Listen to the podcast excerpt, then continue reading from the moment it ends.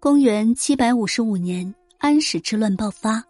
次年七月十五日，唐玄宗逃至马嵬驿，随行将士处死杨国忠，并强迫杨玉环自尽，史称马嵬驿兵变。在马嵬驿兵变结束之后，唐玄宗与太子李亨分道扬镳。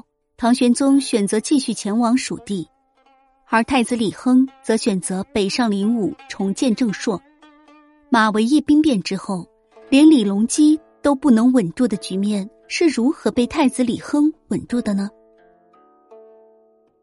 公元七百七十五年，经过开元之治之后，大唐达到了空前繁华。巍峨长安，万邦来朝，大唐长乐，千宫之功。然而，在这繁华的背后，却暗藏杀机。十一月初七，时任平卢、范阳、河东三镇节度使的安禄山和平卢兵马使史思明，以奉密诏讨伐杨国忠的名义，在范阳起兵造反，史称安史之乱。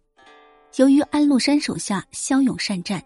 加之中原地区太平已久，士兵老迈又缺乏训练，叛军很快控制了河北全境。而玄宗听信了杨国忠谗言，斩杀高仙芝，封长清两位大将，又逼死老将哥舒翰，使得洛阳、潼关接连失守，叛军利刃直指长安。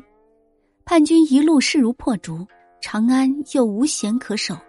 这一切使得原本安定繁荣的长安城。人心惶惶，满城都是散布着烧杀抢掠的安禄山将要攻进长安的传言，到处都可以看见背着行囊、拖家带口的平民百姓，城门口更是挤满了想要逃亡的人，底层的混乱也逐渐蔓延到高层，不少官员都急于送走自己的家眷，昔日繁华似锦的长安，今日却让无数人避之不及。